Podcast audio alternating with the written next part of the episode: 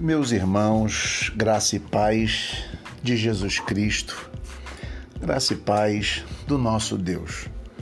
Hoje é quarta-feira, quero lembrar a todos vocês que hoje nós vamos ter uma live, um momento de oração, como tivemos quarta-feira passada, às 8 horas da noite. Será pelo Facebook, tá bom? Tem sido, eu tenho, temos conseguido um maior número de pessoas pelo Facebook e vamos fazer. Talvez simultaneamente façamos também pelo Instagram, tá bom? Mas eu queria hoje que esta manhã fosse uma manhã de bênçãos, que esse dia fosse um dia de bênçãos a todos nós. E hoje eu sentei aqui no meu cantinho para orar e para preparar alguma coisa para poder mandar para vocês e me deparei com Romanos, quando o apóstolo Paulo começa sua carta aos Romanos, capítulo 1 versículo 1. E aí eu queria que você pensasse comigo. O apóstolo Paulo é aquele homem que foi Saulo da tribo de Benjamim, um homem extremamente importante, um homem de um conhecimento criado aos pés de alguém é, que na época era tido como o grande mestre Gamaliel, um homem que tinha cartas de Roma para perseguir a igreja, um homem que tinha entrada entre todos aqueles que se constituíam autoridade na época. Então ele era um fariseu, entre os fariseus, entre os judeus tinha muita entrada, era admirado, mas ele era cidadão romano e por ser da classe dos fariseus e ser romano tinha entrada também em Roma, entrada muitas vezes dos poderosos. Paulo era alguém que falava vários idiomas. Certa vez o questionaram dizendo: As muitas letras te fazem delirar. Esse apóstolo Paulo, esse homem que foi Saulo, está começando a sua carta aos Romanos e eu queria, de uma forma muito simples, lembrar o que ele diz, por exemplo, no versículo 1. Queria me ater ao versículo 1, tá? O versículo 1 diz assim de Romanos 1. Paulo, ele escrevendo Paulo, servo de Jesus Cristo, chamado para ser apóstolo, separado para o evangelho de Deus. Algumas coisas é, chamam a atenção quando lemos este simples versículo de uma apresentação muito, muito, digamos assim, muito, muito pequena. Quando eu digo pequena, é, as credenciais que ele apresenta neste versículo são poucas, nesse sentido que eu quero dizer, mas de uma profundidade sem tamanho.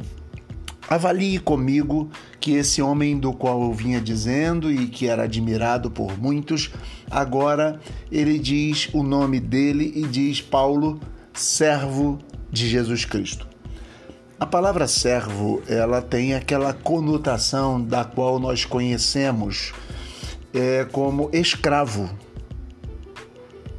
Servo é alguém que está a serviço do outro Servo é alguém que, digamos, é, na época tinha uma conotação de pertencente à família, mas também tinha uma conotação de ser alguém que pertencia ao outro. Paulo está dizendo: Eu sou servo de Jesus. As qualidades que Paulo aqui apresenta são qualidades que talvez nós devamos desenvolver nas nossas vidas conscientemente e que as nossas atitudes demonstrem isso em todas as nossas relações.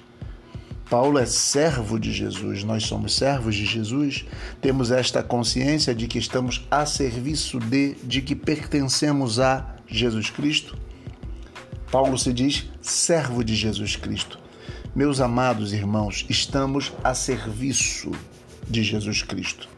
Somos propriedade de Jesus Cristo. Deus nos criou, Deus nos resgatou em Cristo, nós somos dele, feituras sua, criados à imagem e semelhança de Deus, mesmo que o pecado tenha maculado o ser humano. Em Cristo essa imagem Dei é restaurada, essa imagem de Deus é restaurada e somos dele. Ele continua dizendo: chamado para ser apóstolo. quando o apóstolo diz apóstolo. Apóstolo é aquele que é enviado em nome de outrem. Ele tem a plena consciência de que Jesus o chamou e o enviou. Podemos aqui fazer uma diferenciação entre os doze para todos os outros da igreja e da história da igreja, mas não é esse o caso. O fato é que ele tem a percepção de que ele tem uma missão. Assim como nós devemos ter. Somos de Jesus Cristo, servos dele, e temos uma missão. Cada dia que acordamos, cada dia que vivemos, cada dia que nos relacionamos com as pessoas, devemos saber que somos missionários. Nós não acreditamos que somente alguns sejam missionários. Todos nós que somos do corpo de Cristo temos uma missão. Nós somos enviados. Eu acho que é essa a consciência que devemos ter. Talvez alguns digam, mas pastor, nós somos enviados, mas não temos a mesma autoridade que tinha o apóstolo Paulo no que tange e no que diz respeito a escrever alguma coisa e ser considerado inspirado. Concordo com você, mas eu quero dizer para você que a missão que Jesus deu ao apóstolo Paulo é a mesma missão que ele dá a todos nós. Temos de ter consciência da nossa missão. Somos enviados por Deus, somos missionários também. O ministério apostólico está sobre nós. Não sou um apóstolo, nem pretendo ser Sou um servo de Jesus enviado por Jesus Cristo. Agora ele diz mais: separado para o Evangelho de Deus.